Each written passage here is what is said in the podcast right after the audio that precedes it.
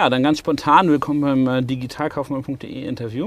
Mhm. Ähm, erzähl doch mal, wer du bist und was du machst. Und dann haben wir, glaube ich, ganz spannende Themen über kanalübergreifendes Online-Marketing. Ja, René Otto mein Name, ähm, Anfang 40, seit zwölf Jahren selbstständiger Unternehmer im Bereich E-Commerce. Ähm, wir betreiben eigene Shops, machen Consulting, Logistik und IT-Dienstleistungen und äh, haben sozusagen das Labor im eigenen Haus mit unseren eigenen Shops, äh, mhm. unterstützen aber auch größere Unternehmen im Bereich äh, E-Commerce-Strategien ähm, und dadurch meine ich, dass ich einen ganz guten Marktüberblick äh, habe, was funktioniert, wie es funktioniert und vor allen Dingen, was nicht funktioniert, denn ich glaube, wir haben schon so ziemlich jeden Fehler gemacht, den man machen kann.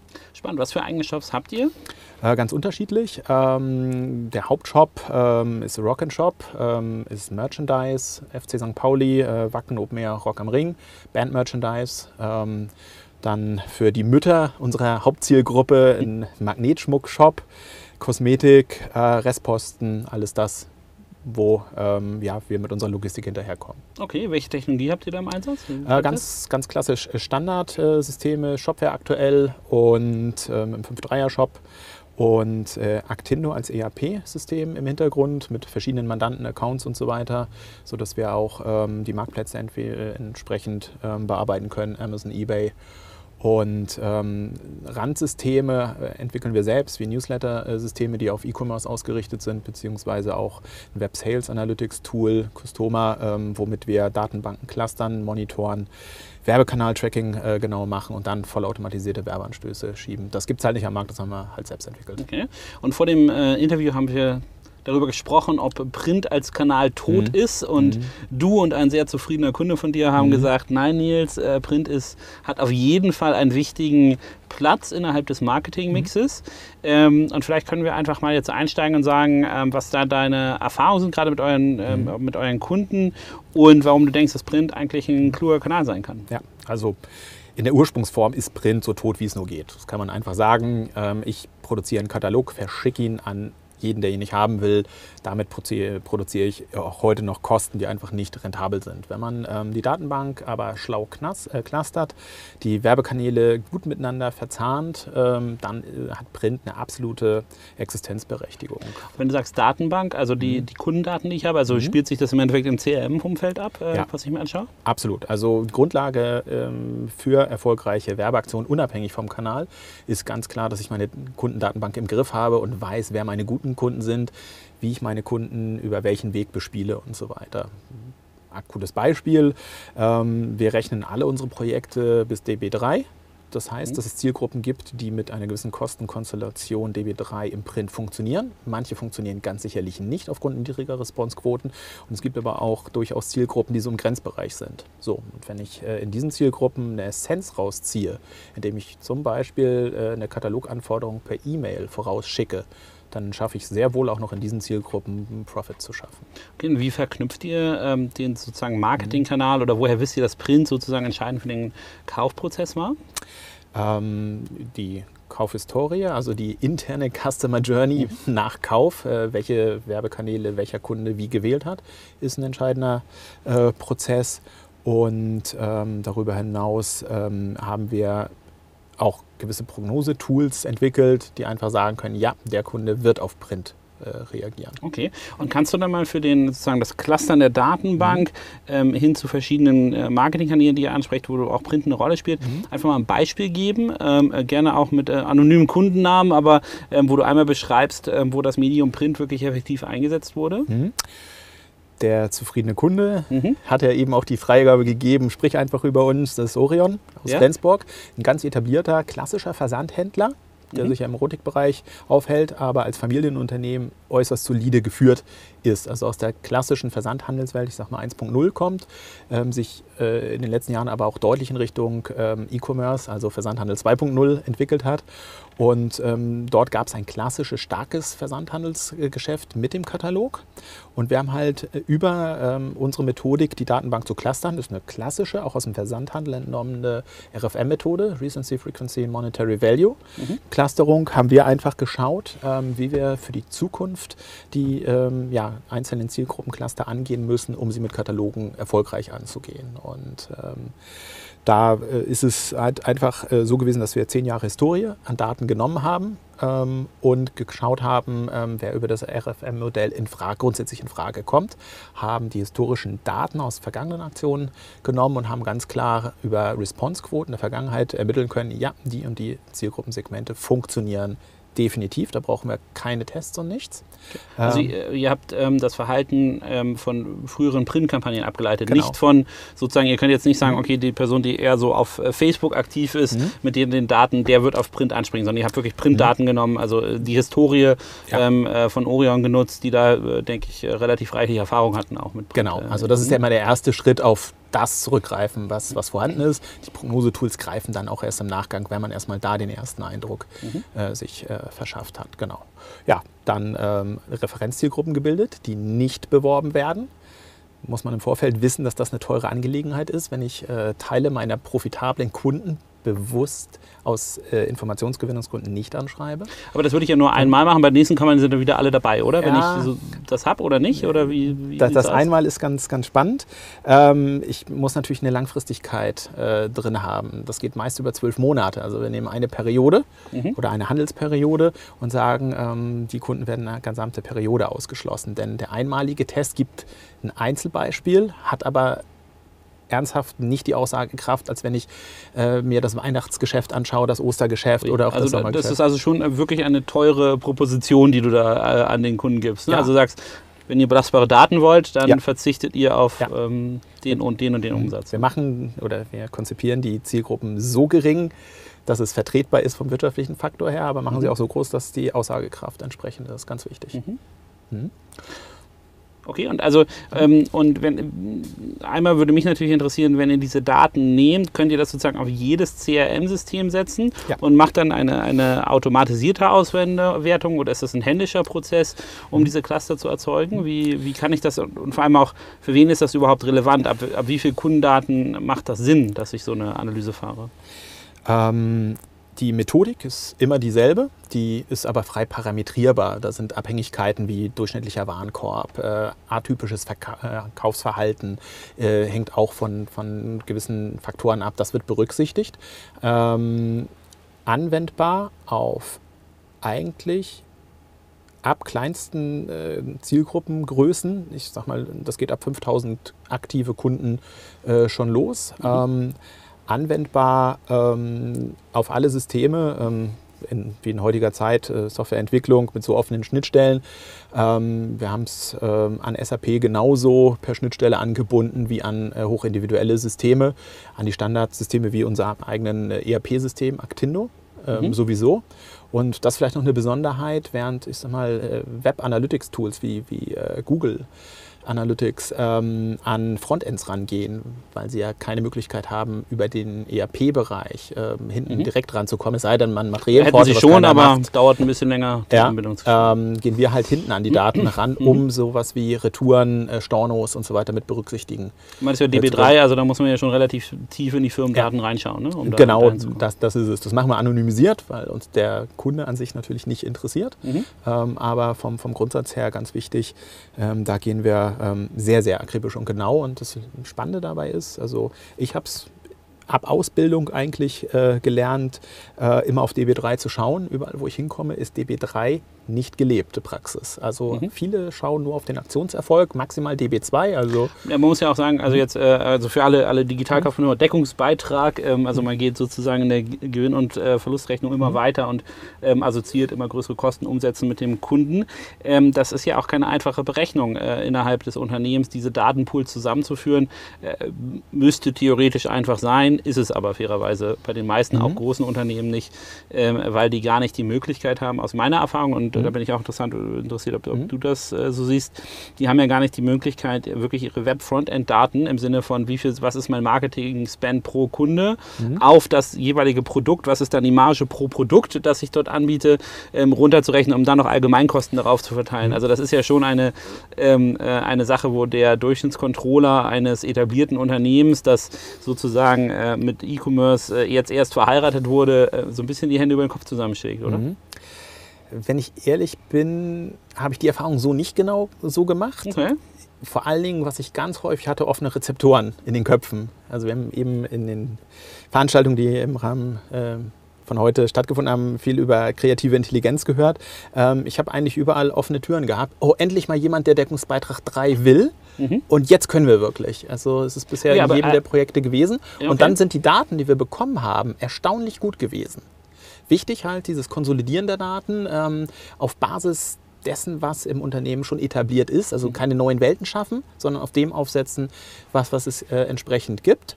Und ähm, dann wird ähm, letztendlich auch Deckungsbeitragsrechnung, wir nennen es KPI, KPI Language, auch wirklich zur Unternehmenssprache. Also das ist auch so ein bisschen Change Management, was du eben so sagtest.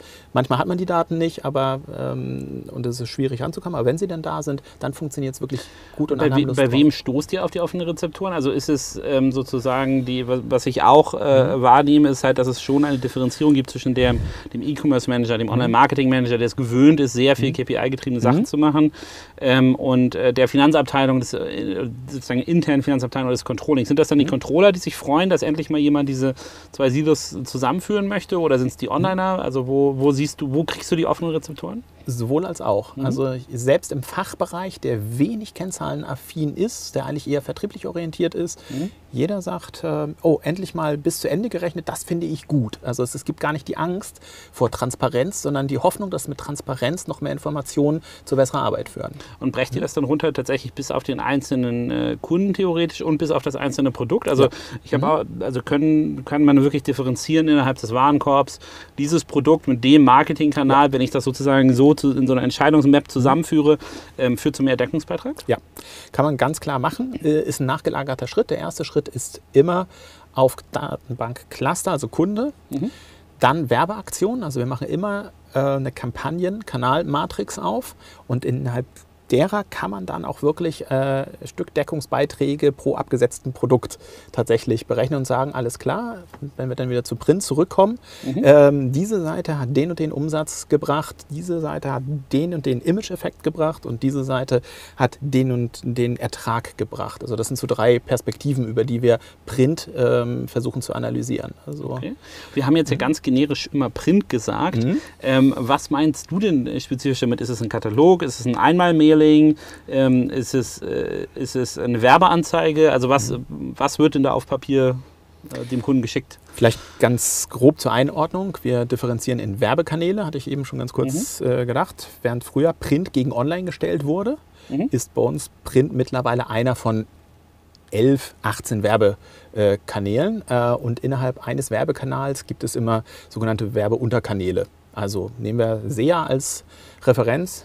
Ähm, da haben wir ein Brandkonto, da haben wir ein Displaykonto, da haben wir ein Suchanzeigenkonto und ein Shoppingkonto. Genauso unterteilen wir Print in äh, Katalog, Anzeige, Beilage, Mailing, Coupon und so weiter. Das ganze so Repertoire, das mhm. man ähm, zur Verfügung hat. Sozusagen. Genau. Und innerhalb dieser Werbeunterkanäle, die nochmal wieder eine Unterstufe haben können, wenn es die Komplexität erfordert, ähm, definieren wir dann entsprechende Maßnahmen im Rahmen von Anstoßketten an Kunden und das ist dann der Gesamtbereich äh, Print, um ihn konkret einordnen zu können. Und dann, dann könnt ihr also auch äh, jetzt einem Kunden wie Orion sagen, hey, ähm, es ist eigentlich effizienter, der Zielgruppe den Katalog zu schicken versus einen Flyer zu schicken mhm. in der mhm. Post. Ähm, macht doch lieber A, B oder C, um das ähm, sozusagen Deckungsbeitrag durchoptimiert so an den Mann zu bringen. Oder funktioniert es, genau. Und mhm. dann muss man es auf Kundenebene wieder äh, in eine Anstoßkette übersetzen. Ne? Also gewisse Kunden bekommen aufgrund ihres Kaufverhaltens äh, die und die Printanstöße kombiniert mit den und den äh, Newsletter-Anstößen, während äh, andere Kunden äh, auf Print nicht so reagieren und stattdessen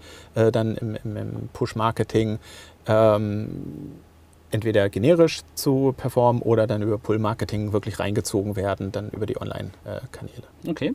Und wenn du jetzt ähm, also so ein, so ein Projekt aufgleist bei einem mhm. Kunden, das ist also, also gerade aber auch mit einem etablierteren, größeren Unternehmen wie Orion, mhm. das ist ja erstmal eine ganze Menge ähm, Komplexität unter der Haube, die gemacht werden mhm. muss, die sich dann irgendwann übersetzt in den Prozess, dass du äh, marketingmäßig Kunden besser, äh, besser ansprichst. Ähm, musst du da viele Türen eintreten oder findest du offene Ohren? Also wie, wie ist sozusagen mhm. äh, innerhalb der äh, Corporate-Welt in Deutschland eine Akzeptanz dafür zu sagen, okay, du musst viel datengetriebener dein Marketing verteilen? Ich würde sagen, es ist eine Art People's Business. Also je mehr Leute die offenen Rezeptoren haben, mhm. beginnen von Inhaber oder ähm, Führungsebene, Geschäftsführung bis hin zum Fachbereich, desto einfacher ist es. Ähm, ganz wichtig ist halt, ähm, wir machen in dem Sinne sowohl intern als auch extern mit, mit Partnern nie Revolution, wir machen immer Evolution. Auf dem aufbauen, was da ist, das weiterentwickeln. Mhm. Und das ist eigentlich so der Schlüssel. Die Menschen einfach mitnehmen und gemeinsam für ein, für ein Ziel halt einfach kämpfen und sich dann auch gemeinsam über den Erfolg freuen oder sich über den gemeinsamen Misserfolg, der natürlich auch mal eintritt, dann, dann so ärgern, dass es beim nächsten Mal einfach ein Stück besser, mhm. besser wird. Vom Grundsatz her ähm, ist es äh, aber so, dass ähm, aufgrund Grund der klaren Methodik und der relativ zusammengedampften Komplexität es relativ schnell Erfolge gibt, wenn, ich sag mal, das Setup gelaufen ist. Und das Setup kann innerhalb von ähm, vier Wochen funktionieren, wenn äh, SAP mit, im Spiel mit, ist. mit Runterberechnung auf äh, DB3, vier mhm. Wochen? Mhm. Haben wir, haben wir äh, alle zukünftigen Kunden, äh, Kunden, ihr könnt ihn darauf festnageln, er hat es gesagt, ja. bei Digitalkaufmann. Ich war aber noch nicht ganz, ich war aber noch nicht ganz fertig. Es gibt aber auch äh,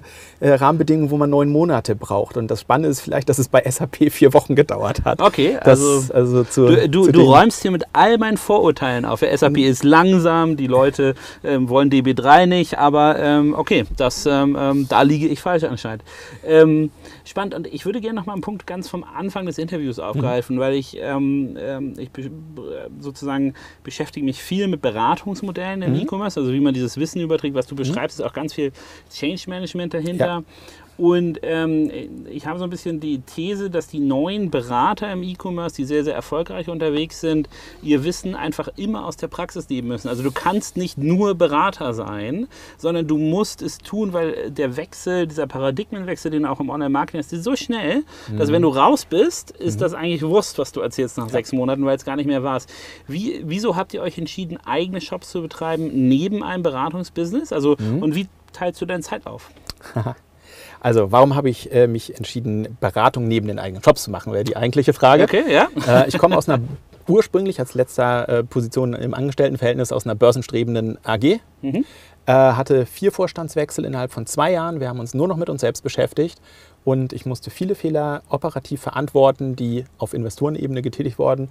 Und da habe ich mir irgendwann gesagt, nee, das reicht. Das reicht, wenn du nur deine eigenen Fehler verantwortest, machst du genug von. Bedeutet, ähm, trotz Nachname Otto, nicht so viel Geld in der Familie, als dass ich meine Eltern hätte anpumpen können für einen Unternehmensstart, musste irgendwie eine Finanzierungsgrundlage schaffen, die dich völlig frei macht von Investoren, von Privatiers, von Banken. Und das haben wir von Anfang an halt so gemacht, dass wir gesagt haben, dass wir das eigene Know-how scheren. Mhm. Wenn du sagst wir, ist es das Entrepreneur äh, wir das, äh, oder, oder hast du Partner mit also Ich habe einen Geschäftspartner im, im E-Commerce-Bereich. Äh, in den anderen Firmen habe ich ähm, die 100 Prozent. Äh, mhm auf meiner Seite. Ähm, und ähm, von daher ähm, ist, sind diese Business, also dieses Consulting, ähm, ist ja letztendlich am Anfang die Finanzierungsgrundlage gewesen, um das eigene Business voranzubringen. Mittlerweile bedingt es sich einfach. Ähm, wir haben in zwölf Jahren, die wir es jetzt äh, konkret machen, ähm, nie akquiriert und ähm, arbeiten grundsätzlich nur auf Empfehlungen aus dem Netzwerk heraus. Ähm, das macht es klein und fein, aber halt auch nicht zu einem so großen äh, Unternehmen.